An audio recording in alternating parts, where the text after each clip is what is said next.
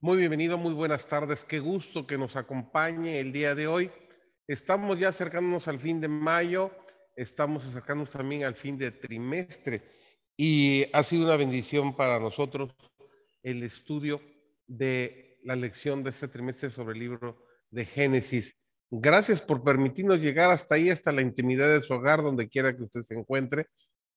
Es una bendición que nos acompañe y los más beneficiados somos nosotros mismos, porque el profundizarnos en ese estudio, el compartir las ideas, el que usted eh, nos envíe sus preguntas, nos ayuda a aprender más y más de todo este estudio que hemos estado llevando a cabo durante este trimestre y cada uno de los trimestres que ya hemos pasado siempre con la bendición de nuestros amigos que nos acompañan desde el Caribe, siempre las chicas primero. Mayra, gracias por acompañarnos. Besos a ese hermoso bombón que se encuentra lejos de la abuelita, pero todos lo queremos. Es el, es el nieto de todo el grupo, ¿ok? Eh, en California, mi querido Seth, gracias por recibirnos con la calidez del clima que anda por allá. Los Imecas, ¿cómo están, Raulito? ¿Todo bajo control? ha habido algo de, contingencia, ¿verdad? Recientemente, pero guardadito ahí dentro de la casa y la oficina, no pasa mayores. Bienvenido también, David, desde Montemorelos, Nuevo León, ¿sí? Gracias por estar con nosotros y estamos listos para comenzar el día de hoy. Pero no sin antes eh, pedirle a Dios la dirección, porque tenemos un tema sumamente interesante el día de hoy y estamos seguros que Mayra nos va a meter el hombro porque muchas cosas nos va a ayudar a ampliar sobre todo esto que vamos a estudiar hoy. Así que acompáñanos, Mayra, y dirígenos en oración, por favor, para comenzar, si eres tan amable. Inclinemos nuestros rostros. Oremos. Amado Padre que estás en los cielos, alabado y glorificado sea tu nombre, Señor.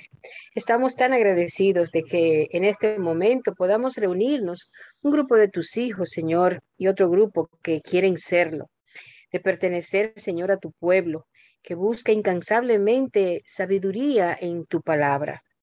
Ayúdanos a que este estudio pueda traer luz y discernimiento a todo aquel que lo reciba.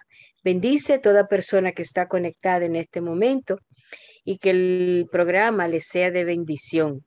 Sabemos que el Espíritu Santo trabaja justamente para eso, para que la palabra de Dios nos llegue, nos cale, nos traspase como espada, ¿no? y, toque lo más profundo de nuestro ser, que nos conmueva, nos impresione. Estamos en la seguridad, Señor, como tú estás dirigiendo todo este estudio, este programa, que los conceptos que aquí serán emitidos, compartidos, están sancionados ya por ti y sabemos que lo que van a recibir es el aprendizaje que nos hará mejores cristianos y que nos enfocará a la patria celestial. Acompáñanos, guíanos y protégenos en el nombre de Jesús. Amén. Amén. Raúl, ahorita que estás de lleno en el asunto editorial y que hay que pensar mucho en qué escribir y cómo escribir, a mí se me antojaría que a lo mejor esta lección de esta semana llevara un título así como de engañados y engañadores, una, una, cosa así, porque es engaño tras engaño, eh, padres con, con hijos consentidos, hermanos con ideas, con, criados iguales y con ah, ideas de la vida completamente diferentes, valores morales completamente diferentes, es, traición, no sé, la verdad, eh, este, tantos títulos que le podríamos poner, pero hay, hay mucho que sacar del tema de hoy. Así que, Seth, introdúcenos de lleno de una vez en lo que vamos a repasar esta semana, porque hay mucho que aprender. Te escuchamos, Seth. Exactamente, estamos, vamos a continuar con la historia de una familia muy importante, yo diría la familia más importante en la historia de la Biblia, con el patriarca Abraham, el, el padre Abraham, que todavía hasta hoy en día repercute esta familia, lo que hizo en el tiempo anterior lo que hizo afectó al mundo de este tiempo y todavía actualmente. Como sabemos bien, Abraham es el padre del islamismo y también del judaísmo, de la religión judaísmo, del judaísmo y también del cristianismo. lo toman a él como el padre, el patriarca, el principal, la familia principal de estas religiones importantes de este mundo. Y como sabemos muy bien, todavía estas relaciones que hubieron están en el vientre de Rebeca, de Saúl, los edomitas, los edomitas, y, con Jacob, con Israel, que desde el vientre eh, pudimos estudiar y vamos a poder estudiar en esta semana eh, Rebeca tuvo eso, e, este, esa lucha, dice, estaban luchando en el vientre de ella, algo, algo diferente para ella, hasta tal punto de que ella se sintió agobiada por lo que estaba pasando. Y, nuestro Dios le dice que tiene dos naciones ahí, en el, en el vientre de dos naciones fuertes, y desde, desde ese comienzo. Entonces, Abraham y Sara, recordamos, y ahora estamos con Isaac, Rebeca y vamos a ir a, este Jacob, la historia de Jacob con Raquel, su esposa también, y, su hermano Esaú. Y, la, relación entre, entre estos hermanos, entre estas familias, que ha sido de mucha importancia, tanto para ese, ese tiempo y para hoy. El título de la lección, como sabemos, es Jacob el suplantador. En otras palabras, el impostor, el engañador, era, e, es lo que... Y, nos damos cuenta de que el nombre de él, Jacob, no, no, no simbolizaba rebeldía, sino lo contrario, amabilidad, eh, deseo de conocer a Dios. Tenía el, nombre de él, lo que él representaba, pero cambió al punto de ser eh, llamado esto el impostor y lo vamos a estudiar durante, durante esta semana. Su hermano, todo lo contrario, eh, lo llamaban el peludo. Esaú quiere decir peludo. Él cuando desde nació, nació rojito, dice que salió rojito. Hay muchos bebés que salen, nacen rojitos, pero él salió rojito y bien peludo, bastante pelo, bastante pelo. Y entonces le pusieron el nombre peludo. Esaú quiere decir peludo. a, él y fuera eso un rebelde que, que, no quería, eh, no quería esa, esa responsabilidad de lo espiritual, de la primogenitura, nada de eso. En cambio, su hermano Jacob, eh, sí, a pesar de que se le era el impostor, el engañador, él sí tenía un deseo grande de, recibir esa, esa bendición del Señor y esa primogenitura. Todo lo estaremos viendo eh, a través de esta semana, esta gran familia y la historia y de, esta gran familia. Gracias. Bienvenido Roberto también. Gracias por estar con nosotros el día de hoy. Eh, me cuesta mucho trabajo entender, aunque sabemos que es la realidad, de cómo los mismos padres crían dos hijos, ¿verdad? Y tienen conceptos completamente diferentes de la vida, de los valores de la vida, de lo, el, la, el valor espiritual. Y cómo uno, de un modo eh, tan bajo, tan corriente, tan sin darle importancia, vende una primogenitura ¿Cómo podemos entender esto, Raúl? Que un individuo tenga en tan poca estima algo que significaba tanto en ese entonces, el que, el que tu padre te bendijera como primogénito tenía un valor sumamente especial. ¿Nos podrías explicar un poquito más con, con este respecto? ¿Qué tan grande era este aspecto de la bendición del primogénito? Ciertamente era muy importante, porque a través de esa responsabilidad espiritual en aquellos años patriarcales es que se cumplía lo que más tarde llegó a establecerse como el sacerdocio. Era el sacerdote de la familia, el primogénito.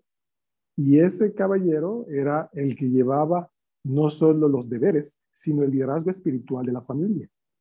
Sin embargo, no debiera sorprendernos mucho porque desde muchas generaciones atrás ya miramos cómo hay quienes valoraron las cosas espirituales y quienes no las valoraron. Por ejemplo, tenemos el caso de Caín. Eh, Caín quiso eh, subir, impresionar, presentar algo a Dios, pero él no quiso humillarse, él no quiso seguir el plan divino como su hermano Abel. Más tarde lo vemos en toda esa eh, multitud, toda esa comunidad que quiso establecerse en la región de Sinar, lo que llegó a ser conocido como el proyecto de la Torre de Babel. Eh, y, el hecho de que haya personas que tengan esa, esa, esa, ese interés en las cosas seculares, las cosas materiales, las cosas temporales, lamentablemente viene de mucho, mucho tiempo atrás. Lo más alentador de todo es que Siempre hay quienes quieren trabajar con Dios y alinearse a su plan. Y Jacob fue uno. Y como bien dijo Seth, a través de él se cumplió todo el proyecto divino. debemos entender y recordar que esta, esta genealogía es la genealogía que va directamente hasta, hasta Jesús. ¿Ok? Esa es la, la importancia, es el tronco central por el cual se va heredando. Uh, uh, ahora sí que una, una generación tras otra. Y mientras que Isaac lleva todo en orden y cumple con todos los requerimientos y demás, y le escoge una esposa de una manera muy especial y muy ejemplar a Isaac, ¿verdad? Luego cuando este, Jacob se enfrenta a la misma situación, sufre una, una serie de engaños. Pero aquí viene para complementar la parte que ya abordamos, Mayra.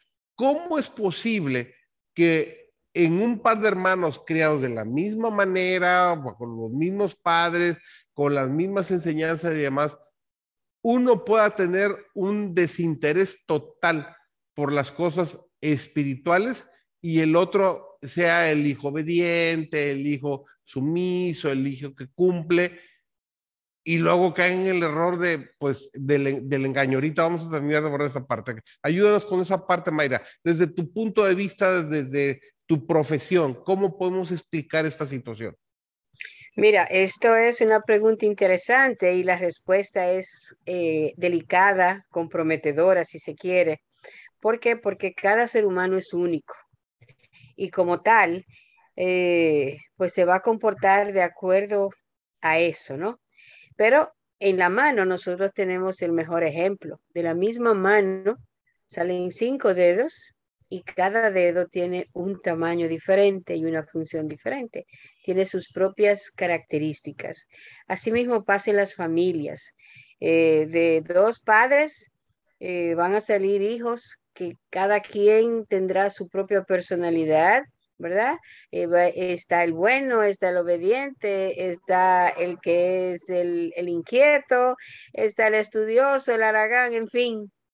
Eh, cada familia tiene esa variedad y son todos del mismo padre, ¿verdad que sí? Pues igual pasó con, con, con Jacob y Esaú. Son dos hermanos y cada quien tenía su propia personalidad y sus propios intereses. Ahora bien, eh, la participación de los padres es importante, porque si bien es cierto que nosotros tenemos, traemos rasgos, ¿verdad?, que nos van a diferenciar, no menos cierto es, que la educación, el entorno familiar, eh, el, medio ambiente en el que la persona se desenvuelve, va a incidir también.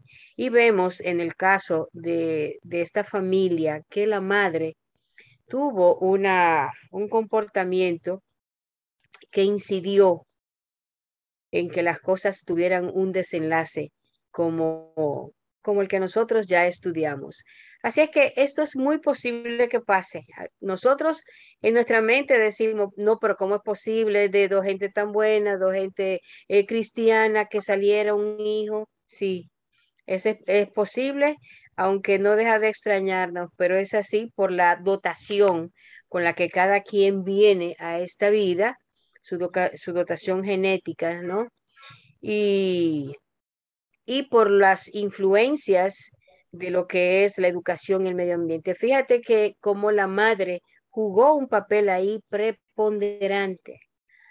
Y del otro lado, el mismo Esaú, él aparentemente no tenía muy clara cuáles eran sus, sus responsabilidades que él tenía eh, siendo el mayor y lo que concernía a la primogenitura. Y así pasa, así pasa, que no todo el mundo se enfoca al mismo tiempo ni de la manera que debe de ser. Gracias. Eh, Robert, eh, me llama mucho a mí la atención cómo Sara tenía la promesa junto con Abraham de que iban a ser padres de una enorme familia. Y cuando vieron que la cosa como que no caminaba, ellos quisieron echarle un poquito la mano a Dios. Lo mismo sucede en el caso de Rebeca, ¿sí? Este, él veía como que la cosa no iba a funcionar, como que el plan, porque ya les había dicho Dios de que el hijo bendecido iba a ser, iba a ser eh, Jacob, porque iba a ser el padre del pueblo de Israel.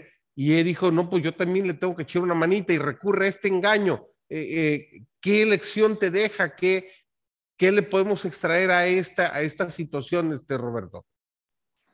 Este, pues, bueno, buenas tardes a todos. Pues lo primero es que este, la Biblia muestra la naturaleza humana de, cada uno de los personajes que, que, ahí se describen. Incluso al igual que Sara y, y Abraham, este, Isaac y Rebeca también tuvieron que pasar un momento de hambruna y también, este, pero en tierra de Gerar ante Abimelech, este, también mintieron respecto a que él era ella era su hermana. Entonces, este, los seres humanos muchas veces este, caemos en el mismo error y, el error que aquí quiero este, mencionar es que tendemos a tratar de ayudar a Dios, tratar de decir, yo sé que Dios quiere esto para mí y, no esperamos a que las cosas sucedan. Entonces, eh, precisamente eh, Dios eh, tiene tiempo para, para, cada cosa con cada uno de nosotros y esta, este, esta historia de la Biblia a mí me, me gusta porque en el momento preciso, este, Jacob este, empieza a, a crecer, empieza a tener una mejor comunión con Dios y empieza a crear esta, eh, estas naciones que, que, van a salir a partir de él. Entonces, el aprendizaje que, que, que, se me queda es, hay que confiar en Dios. A pesar de que sabemos este, sus planes, hay que esperar a que Él actúe en, en nuestra vida por medio de, de, la oración, que es lo que nos muestra la Biblia que ellos hicieron, estuvieron creciendo en, en oración y en mejor comunión con Él. Ah, oye, David, a ver, eh, tú como joven, gracias, eh, Robert, por tu comentario. David, este, entre el medio de jóvenes donde convives, te encuentras jóvenes que saben a lo que van a la universidad, dedicados a prepararse, a formarse en diferentes áreas de salud, de contabilidad, de arquitectura, de educación, música, etcétera, etcétera. Pero también te encuentras con muchachos que a lo mejor este, no quieren tomar la, ruta correcta, ¿qué factores crees tú que pueden influenciar en que ellos agarren hacia el camino correcto o no agarren el camino correcto? Es una pregunta muy interesante que me llega de golpe. La verdad, eh, yo creo que un factor importante en esto, como en el caso de Jacob y de Saúl, es el propósito. Jacob sabía que de ellos saldría este, bueno, él sabía que la bendición era para él, si, corréjame si me equivoco. Entonces él, o sea, sabía, conocía el propósito. Esaú no, Esaú quería vivir su vida porque no tenía propósito. Entonces, para que un joven pueda decir, voy a vivir una vida como Dios me manda, eh, bien establecido, eh, este, de cómo se llama, primero, en mi opinión, debe entender que Dios tiene un propósito para su vida, que muchos jóvenes a veces no tenemos. A veces a los jóvenes les cuesta decir, ah, ok, este de, a través de esto, de estos estudios, en mi práctica voy a hacer esto. Eso es, bueno, yo creo que es un factor. El pastor Lozano tiene, quiere decir algo más. Adelante, Raúl. Gracias. Eh, solo quisiera reforzar con un comentario que proviene de Patriarcas y Profetas, En las páginas 176 y 77 dice algo que, que quizás nos ayude, tratando de eh, ayudarnos a entender la, disfuncionalidad de la familia de Isaac. Eh, dice, Isaac presentó a sus hijos los privilegios y condiciones de la primogenitura y les indicó claramente que Esaú, por ser el mayor, tenía derecho a la primogenitura. Hago una pausa para decir que Isaac se dio el tiempo de explicarles que era algo que para aquel tiempo y lugar era muy importante. Y bueno, tanto Jacob como Esaú lo tuvieron claro. Sigue diciendo, pero Esaú no amaba la devoción ni tenía inclinación hacia la vida religiosa. Las exigencias que acompañaban a la primogenitura espiritual eran para él una restricción desagradable y hasta odiosa. La ley de Dios, condición del pacto divino con Abraham, era considerada por Esaú como un yugo servil. Así que eh, aquí vemos que los, los dos hijos eran bien diferentes. Cada uno tenía una inclinación hacia una dirección opuesta del otro. Si a eso le sumamos el hecho de que la mamá tenía preferencia por Jacob y el papá tenía preferencia por Esaú, eso hace las cosas todavía más enredadas. El, el papá sabía que Dios había dicho, el menor va a servir al mayor, pero como les acabo de leer, eh, el padre Isaac dijo que Esaú, por ser el mayor, tenía el derecho a la primogenitura, así que él se engañó a sí mismo. La mamá también sabía que el hijo menor es el que iba a recibir esa bendición, iba a llevar ese liderazgo espiritual, pero quiso adelantarse, como bien dijo José David, quiso eh, jugarle eh, una, una pasada al Señor. Y por supuesto, cuando Jacob vio la oportunidad, la aprovechó a través del alimento, como veremos más adelante. Y cuando Esaú vio que la oportunidad de la bendición eh, se abría, él, él, no le dijo a su papá, mira papá, yo ya negocié la primogenitura. En realidad, si quieres bendecir a alguien, debes llamar a Jacob, a mí no me toca. No. Así que todo el mundo se engañó en esta familia. Y lo que a mí más me asombra es ¿Cómo puede el Señor cumplir su plan, cumplir sus promesas cuando el pueblo de Dios falla? Y esa es una de las cosas más alentadoras. El remanente, lo hemos dicho en otras ocasiones en, esta, en este foro, el remanente de Dios no ha de ser perfecto. El remanente de Dios es fiel. En otras palabras, ama al Señor a pesar de sus errores. Y cuando entiende sus faltas, se arrepiente y vuelve al Señor, el Señor lo usa y entonces da su bendición, entonces cumple su promesa. Y es ahí donde hay esperanza para todos nosotros. Muy bien, gracias. Estoy por aventarles una papa, pero bien caliente ahorita. Dame un segundo nada más. Mientras Roberto prepara la pregunta de la semana y Mayra prepara eh, um, la gema de la semana, ahí les va. Para Sed y para Raúl criticamos mucho a Esaú. No, hombre, vendió su primogenitura por un plato de lentejas. No es posible que haya despreciado algo tan valioso como eso. Como cristianos, como adventistas que profesamos, ¿verdad? Creer en Dios. El día de hoy, ¿podemos nosotros estar vendiendo nuestra primogenitura? ¿Qué opina Seth? Y luego Raúl. Mm, a mí lo que me llama la atención es de que Rebeca tenía el don de profecía. La relación de Rebeca con Dios era muy estrecha. Ella hablaba con Dios. Sabía que el mayor iba a servirle al menor. Esaú le iba a servir a Jacob. El problema con Rebeca es de que no esperó al tiempo de Dios y los tiempos de Dios a veces son frustrantes. Lo vimos con Abraham. Lo estamos viendo con Isaac. Isaac se casa a los 40 años. Y da tratando de tener hijos 20 años a los 60 es que tiene a estos mellizos, a 60 años, 20 años tratando de tener hijos y nada. O sea, los tiempos, y él, él sabía, él esperaba, él decía, ¿qué pasa? ¿Qué es la situación? Y lo mismo en esto, en Rebeca lo que pasó, se adelantó a lo que iba a ser lógico. Esaú lo que le gustaba era jugar fútbol, ir de cacería. Nada de la responsabilidad de tratar con los sirvientes porque el, el, el encargado, el, principal, si había problemas entre en, en, en, el hogar, tenía que, que encargarse de todos esos líos y todo. No tenía tiempo para eso. Él quería estar allá afuera, hacer otras cosas, eh, más aventurero. Y entonces por eso estaba profetizado. Eh, eh, iba a ser para Jacob.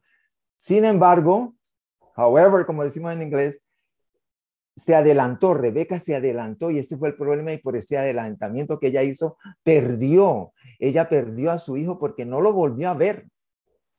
Jacob tuvo que salir corriendo para salvar su vida por el engaño, por, este, por ser impostor, por lo que ella hizo, de tratar de ayudarle al Señor. Y perdió y no lo volvió a ver, se murió. Ella sin volver a ver a su hijo preferido. O sea que pagó, lo pagó caro de tratar de ayudarle al Señor, de tratar de, hacer lo que ella con su comunicación con Dios tenía. lo sabía y es lo que, me, lo que a mí me, llama la atención en, este caso. Ahora, Raúl, si contesta la pregunta, por favor, que hizo eh, José, que a mí se me olvidó ya. Adelante, Gracias. Bueno, eh, voy a contestar en cierta forma con una, con una experiencia.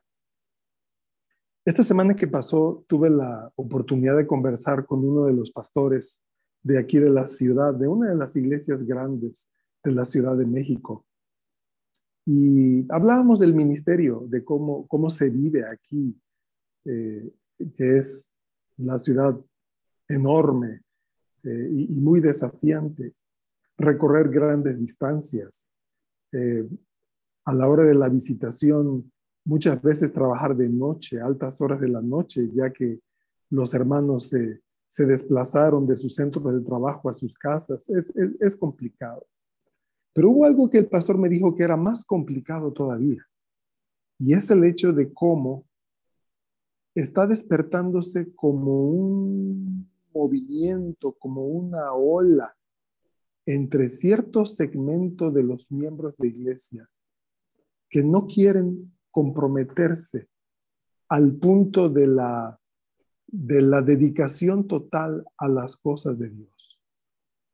Este pastor me hablaba, por ejemplo, de, del liderazgo, cómo, cómo batallan ellos para elegir líderes en las iglesias locales, cómo batallan para que se organicen eventos de calidad con gente que esté allí, que esté pendiente, que esté temprano, que mueva los grupos pareciera ser que la mentalidad prevaleciente aquí en la ciudad, repito, especialmente en cierto grupo, es, mira, yo sé lo que creo,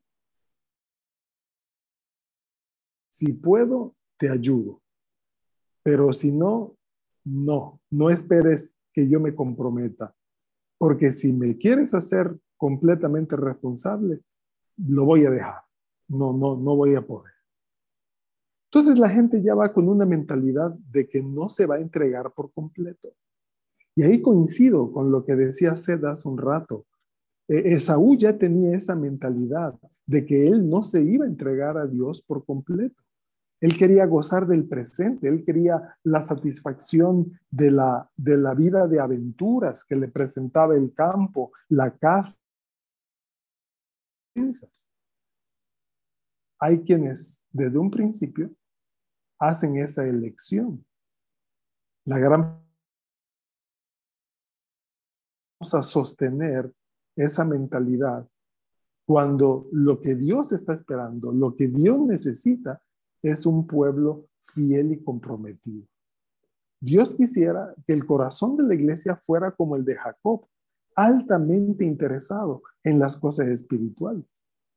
Como veremos un poquito más adelante, hubo otro problema de Jacob, que estaba tan interesado que forzó las circunstancias para quedarse con ese don espiritual. Ese es otro problema. Ojalá nosotros pudiéramos vivir a la luz del equilibrio. Gracias. Mayra, creo que quieres hacer un comentario, ¿verdad? Sí, es para eh, sobre lo que ya eh, explicó o comentó Raúl. Es decir, que Esaú es lo que llamaríamos un compromisófobo. Tenía fobia al compromiso. Y como él, hay cantidad de personas, aún dentro de la misma cristiandad, la gente eh, quiere llevar una vida muy light, ¿no? Como Jesús no la vivió, porque el ejemplo de Jesús fue todo lo contrario, comprometido, fiel, leal y trabajador incansable, o sea, el Señor no paraba de, visitar, de orar, de sanar, en fin, de llevar aliento, esperanza. Pero Esaú es un reflejo de, y creo que muchas personas, también jóvenes, no solamente los jóvenes, porque hay personas adultas que todavía piensan que tienen que seguir viviendo la vida y que no es tiempo todavía de meterse en una iglesia, que eso se lo dejan allá a los a las personas si personas que quieren seguir viviendo lo que entienden que es vivir la vida, ¿verdad? No sabemos entonces qué, cómo nosotros lo hacemos, porque entendemos que nosotros también la vivimos, pero tienen otro concepto de lo que es eh, vivir la vida, sin ningún tipo de compromiso, sin ningún tipo de, de atadura, sino simplemente satisfaciendo lo que son sus propias necesidades, sin pensar ni siquiera en las consecuencias. Es una mentalidad de adolescente eterno, ¿no? Donde simplemente el mundo gira en torno a ellos. Bien, gracias. Ahorita voy contigo, Roberto. Eh, me llamó mucho la atención lo que contaste, Raúl, y es una realidad. En días pasados, en un país X en Latinoamérica, me tocó ver quizás un ministro adventista que fue y presentó su renuncia y dijo, a partir de ahora yo dejo ser adventista del séptimo día. Y él da una serie de razones pero la que a mí me paró los pelos definitivamente es cuando agarra y él dice, sí, el sábado es el día del Señor, sí, pero si tú no puedes conseguir un trabajo que no sea en sábado, eh, que, no te den el sábado, no, importa, tú en tu trabajo adora al Señor, mentalmente estás en comunión con Él.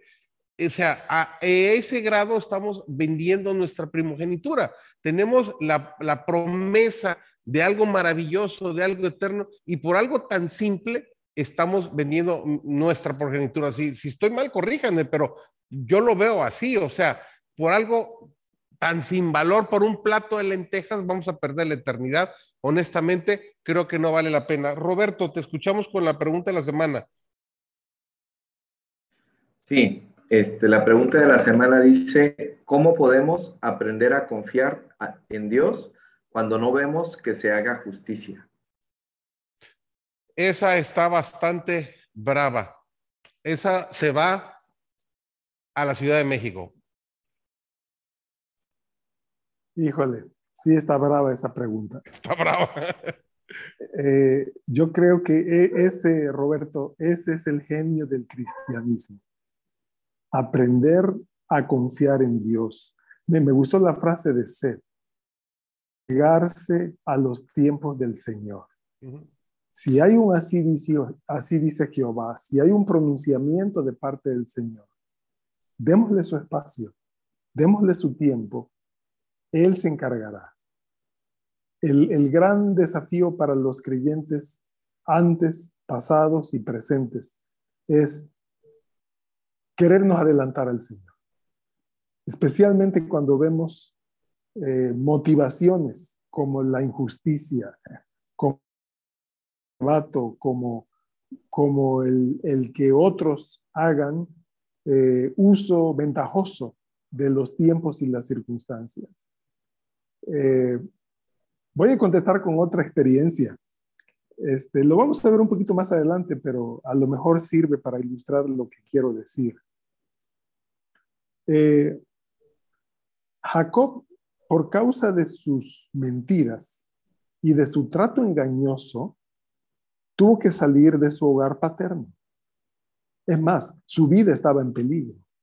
Así que eh, la mamá, de nuevo, le ayuda a que salga de ahí vuelve a la tierra de la mamá y encuentra una esposa, solo para ser engañado.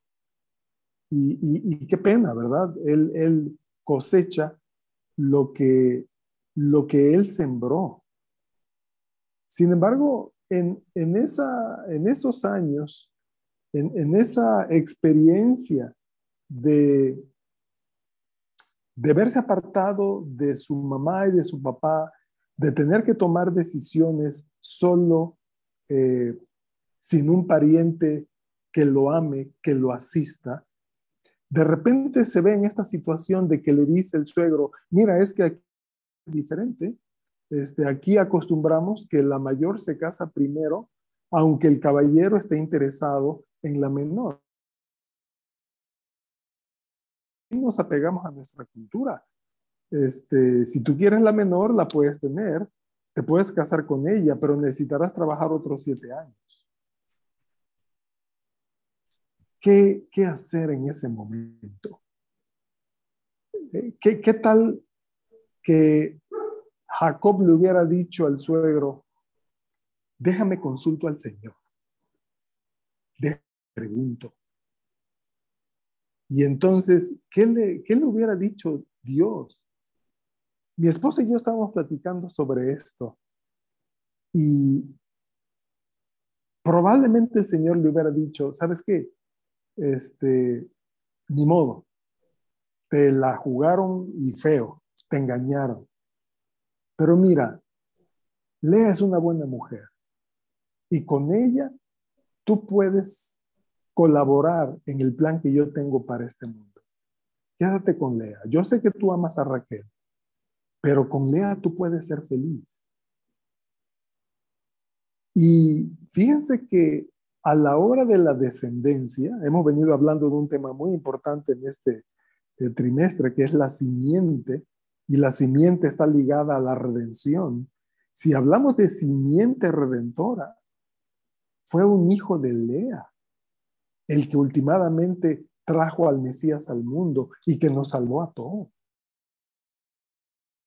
Jacob hubiera dicho, está bien, esto es lo que pasó, me pliego, renuncio a mi voluntad, me apego a los planes del Señor, me quedo con Lea.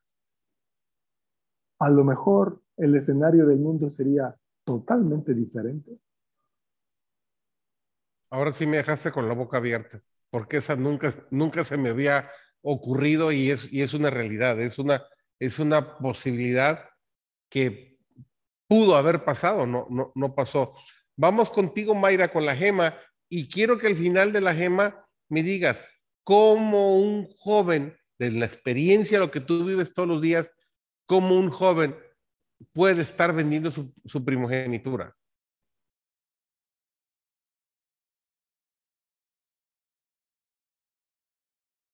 Ok, muy bien. Eh, aquí va la gema de la semana. El error que había inducido a Jacob al pecado de alcanzar la primogenitura por medio de un engaño ahora le fue claramente manifestado. No había confiado en las promesas de Dios, sino que había tratado de hacer su propio esfuerzo lo que Dios habría hecho en su tiempo y a su modo. En prueba de que había sido perdonado su nombre, que hasta entonces le había recordado su pecado, fue cambiado por otro que conmemoraba su victoria. Ya no te llamarás Jacob, sino Israel, porque has luchado con Dios y con los hombres y has vencido.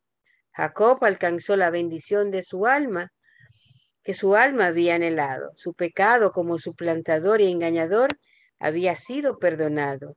La crisis de su vida había pasado. La duda, la perplejidad y los remordimientos habían amargado su existencia, pero ahora todo había cambiado y fue dulce la paz de la reconciliación con Dios. Jacob ya no tenía miedo de encontrarse con su hermano. Dios, que había perdonado su pecado, podría conmover el corazón de Saúl para que aceptara su humillación y su arrepentimiento.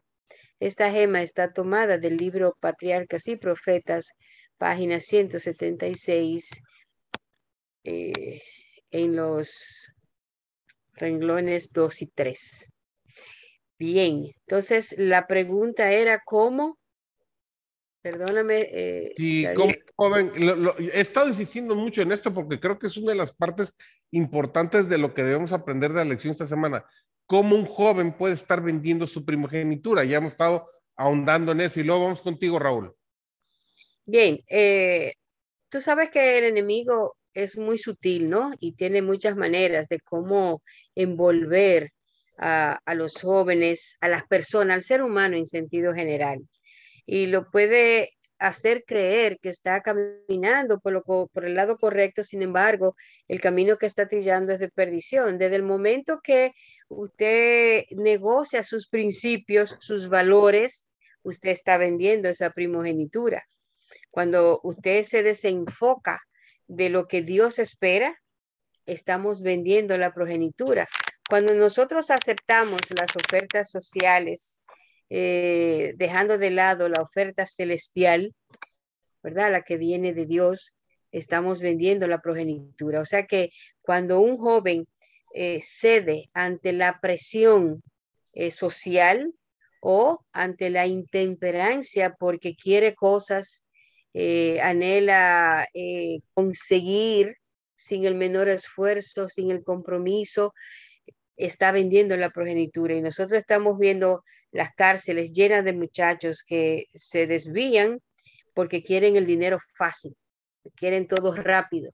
La gente es como si usted quisiera ser médico, ejercer la medicina sin, sin pasar por la universidad. Eso sencillamente no es posible. Así es que es, son muchas las maneras de cómo se está vendiendo desde que eh, estamos dedicando un tiempo a, a los videojuegos, a estar entretenido en las redes, se está vendiendo, porque es que la progenitura es, es el símbolo espiritual, ¿no? Y entonces ese está huyendo de la vida eh, de los jóvenes y la presión social que tenemos ahora es muy fuerte. Por eso necesitamos padres que tengan eh, sus pies sólidamente afincados en la palabra de Dios, para que no se dejen arrastrar también, porque eso es lo que estamos viendo, es una cultura de arrastre. Lo que hace un grupito, entonces se van sumando más y más, y cuando usted viene a ver, lo está haciendo la mayoría, y ahí es donde mucha gente se confunde y dice, pero si lo hace la mayoría, entonces debe de estar bien. Pero ya la Biblia también nos, eh, nos alertó sobre eso, ¿no? Que llegarán los tiempos donde a lo bueno llamarán malo y a lo malo llamarán bueno. Así es que eh, tenemos muchos canales de cómo hoy día eh, vernos en el peligro o la tentación de poder perder la, primogenitura, pero eh, por eso es que tenemos que trabajar en lo que, en esos principios, en esos valores y sobre todo tener la autoestima suficiente para poder defender esos principios. Porque muchos muchachos caen inclusive en la mentira porque no saben cómo defenderse de la presión social que están recibiendo, sea en las universidades, en cualquier centro educativo, en, los centros laborales, y manejar el rechazo por lo que tú crees, estás convencido, que te aparta del grupo porque el grupo no lo entiende, no es tan fácil.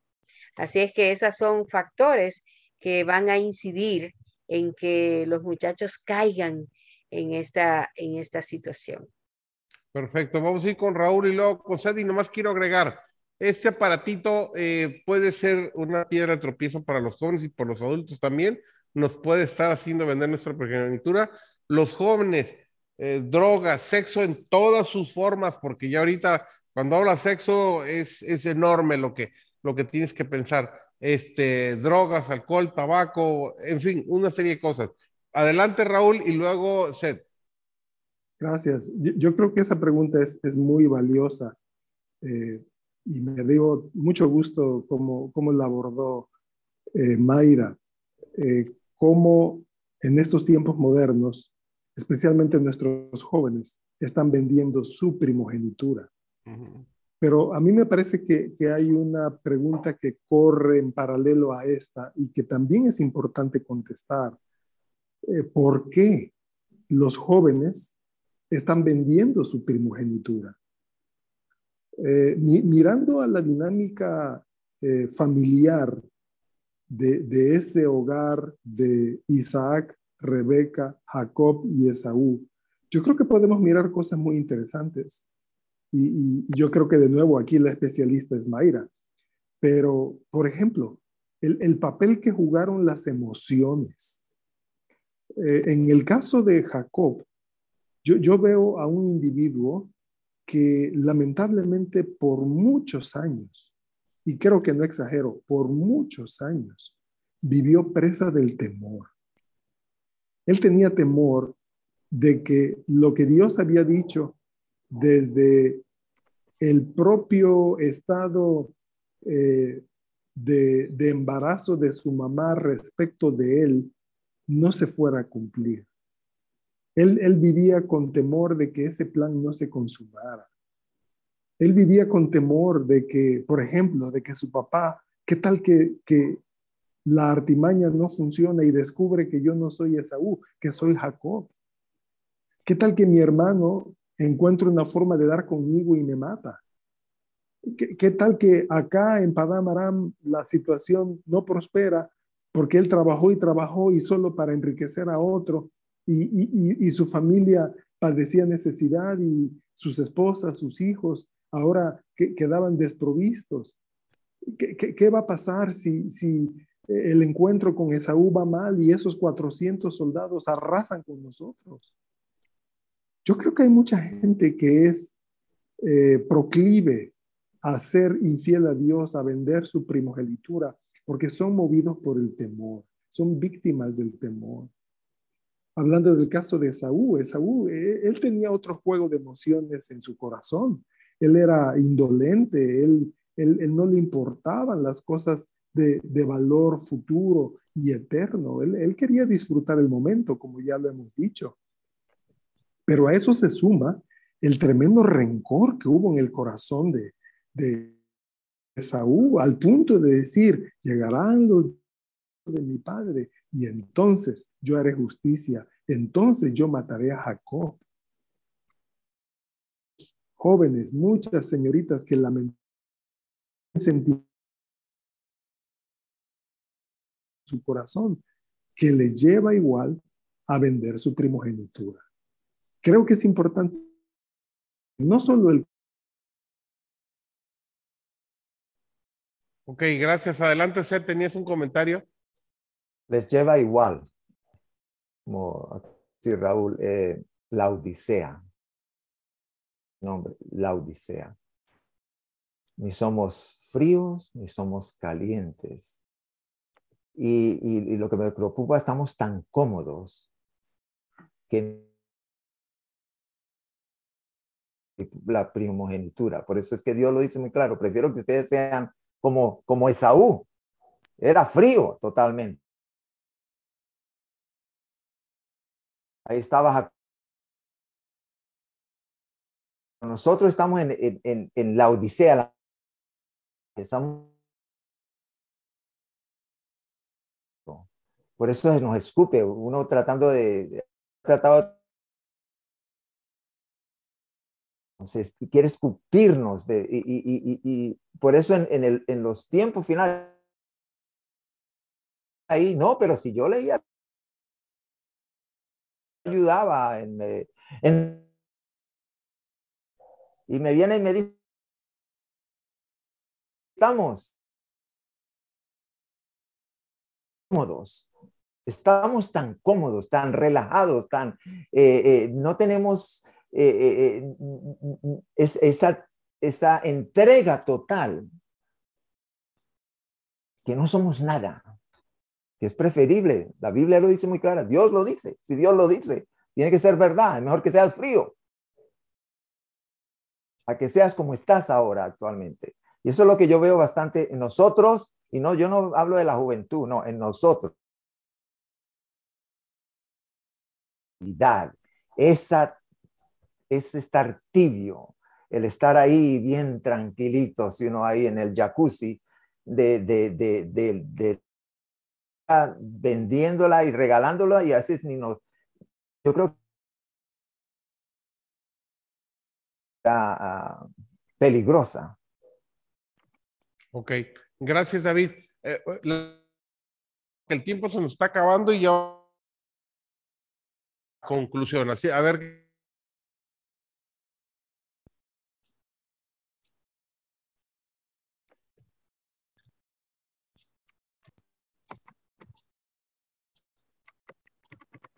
¿Sí las tienes?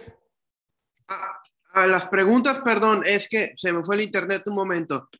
Yo creo que la más importante que podemos, o la más interesante que podemos aplicar, es cómo podemos evitar caer en la trampa de que el fin justifica los malos, los medios. Es decir, hacer algo malo para lograr algo bueno. ¿Cómo ves, Robert? Lo vimos eh, con Sara, lo vimos con Rebeca, lo vimos con Jacob, lo vimos con Labán.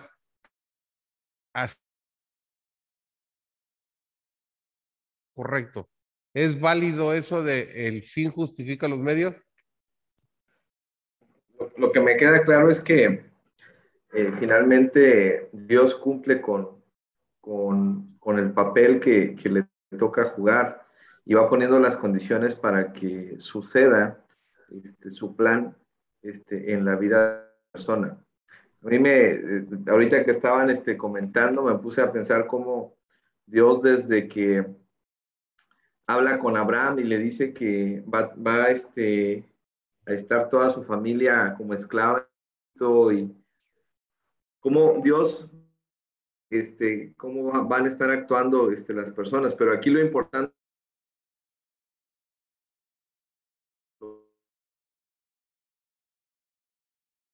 nos enfocamos. Muy pocas personas, muy pocas personas consultan a Dios eh, sobre si las actividades que van a hacer, las decisiones que van a tomar, son las correctas. Muy pocas personas lo hacen y yo creo que en, en la pregunta que están diciendo de desenfocarnos de, de, la eternidad, desenfocarnos de este tesoro que tenemos este, prometido, es eso, que no, no, este, no consultamos con Dios este, cada una de las decisiones que, que, que tomamos y por ende, pues es, es este, erramos. El fin este, justifica a, los medios. Muy ambiguo, o sea, lo, lo, lo, que debemos de hacer es siempre ir con la verdad, este, con el, el, el corazón este, franco, pensando en cómo lo haría Jesús y sobre todo aprendiendo este, de cómo, los testimonios que tenemos en la Biblia. Ok, un comentario de David, luego Mayra y nos vamos a la conclusión con Raúl. Ok, este, yo quiero dar un, eh, hice un poquito de investigación sobre estos temas, sobre este tema en específico, y es que el motivo por el cual esta frase eh, del que los fines justifican los medios es un dilema tan ético en el sentido de los estudios de las ciencias sociales, es que permite que sucedan pequeñas inmoralidades para lograr una moralidad mayor. Una pregunta muy común en los debates éticos sobre este tema es, si pudieras salvar al mundo asesinando a alguien, ¿lo harías? El asesinato está mal, como todos sabemos, pero salvar al mundo es algo bueno y moral. Pero ¿qué tipo de mundo estamos salvando si lo salvamos asesinando a alguien? ¿Esto no abriría la puerta a un mundo donde se justifican más atrocidades? El problema con la filosofía de, que el fin justifica los medios es que pone la ley en manos de los seres humanos y la hace subjetiva pero desde un punto de vista, eh, ¿cómo se llama? Cristocéntrico, es que a veces como cristianos creemos que el Señor es el Señor del universo y que sus planes son perfectos y podemos creer con frecuencia en el error de también que podemos valernos de cualquier método para que los planes de Dios se cumplan sin contratiempos, como ya lo hemos visto con el caso de Sara, el caso de Rebeca. Y podemos ver diferentes legados donde eh, ¿cómo se llama? con lamentable frecuencia, innumerables cosas se han hecho en opuesto a los valores de Cristo. Y, pero, ¿cómo se llama? Eh, ¿Cómo ¿cómo decirlo para, para concluir esto? Nosotros debemos, eh, como, como dijo el hermano Roberto, debemos seguir siempre hablar con la verdad, porque Cristo es la verdad. Es imposible mentir y agradar a Cristo sin importar el fin deseado. Las acciones de los seguidores de Cristo deben eh, siempre basarse en los valores puros de Cristo.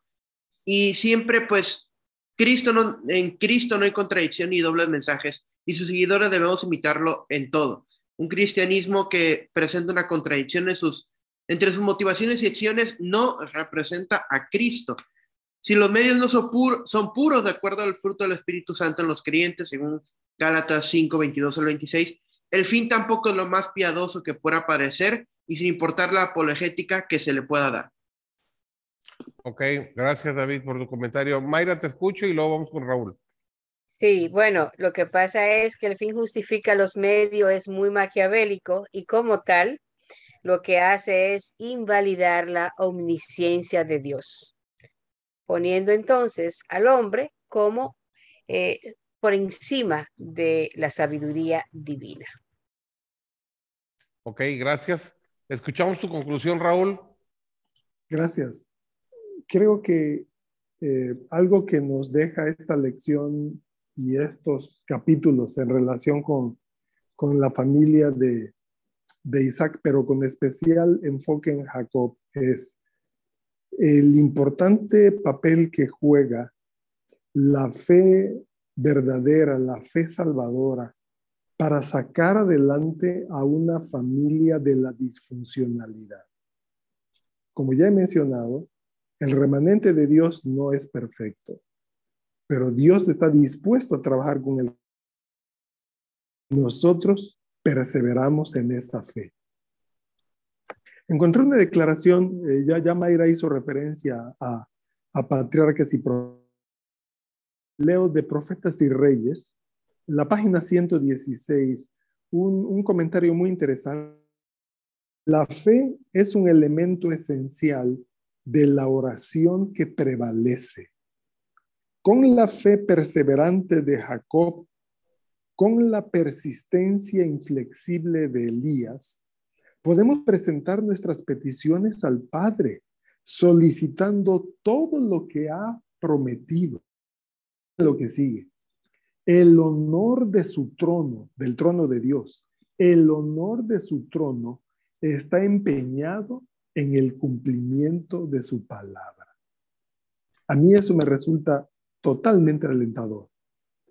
Dios ha empeñado el honor de su trono en el cumplimiento de su palabra.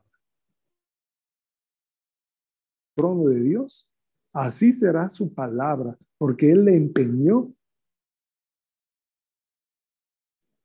La fe es ese elemento esencial en los que prevalecen. Y aquí mi invitación para todos, como bien dijo Seth, no solo para los jóvenes, para todos, incluyéndonos nosotros. Que nuestra fe sea tal que por encima de la disfuncionalidad nos aferremos de Dios sin soltarlo, seguros de que Él nos va a bendecir, porque el honor de su trono está empeñado en sus promesas. Muchísimas gracias. Y yo creo que debemos irnos un, un poco más allá. No importa que tu familia sea muy disfuncional, tomados de la mano de Cristo, todos podemos salir adelante, aunque tu familia sea sumamente disfuncional. Este, ¿qué tenemos para la próxima semana, Robert? Cuéntanos. Sí, este, la próxima semana tenemos a Jacob e Israel.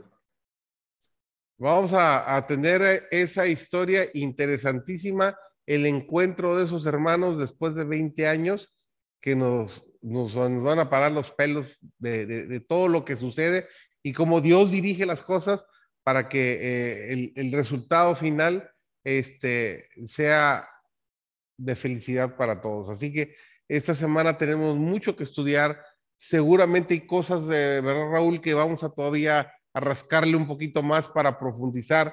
Algunas cosas las tocamos quizás muy superficiales, pero ya nos deja un panorama muy claro para que esta semana nos profundicemos muchísimo más en nuestro estudio. ¿Nos podrías dirigir en oración, Seth, para terminar, por favor? si eres tan amable. Nuestro Padre Celestial, cuánto te agradezco y te agradecemos de que tú eres el que nos juzgas y nos vas a juzgar. Este, nos da bastante refrigerio saber de que tú sabes y nos conoces a cada uno de nosotros. Y como lo vimos y lo vamos a ver en esta semana, que a pesar de que caemos, a pesar de que tropezamos, tú estás siempre allí para ayudarnos, para bendecirnos, no solamente ayudarnos, sino bendecirnos, a pesar de, de hacer cosas indebidas. Porque tú eres un verdadero padre y nosotros que, que somos padres y sabemos que cuando un hijo cae, tratamos de, de, ayudarles, tanto más tú que eres eh, tan perfecto y por eso es, es, casi incomprensible el amor que tú tienes para con nosotros, de que nos aceptas y nos ayudas a medida que vamos por el camino. Te pedimos, Espíritu Santo, que nos acompañes durante esta semana para que podamos aprender contigo, que nos enseñes más y nos enseñes lo que verdaderamente necesitamos cada uno de nosotros individualmente para acercarnos más a ti y para aferrarnos, como dijo Raúl, más a, tu gran amor. Te lo pedimos todo en el nombre de Jesús. Amén. Amén. Seguramente te has equivocado durante el transcurso de tu vida espiritual, no importa. Alguna vez mentiste, no importa. Alguna vez engañaste, tampoco importa. El Señor te está esperando con los brazos abiertos y está esperándote para utilizarse en la obra que Él tiene preparada para ti. Gracias por habernos acompañado el día de hoy.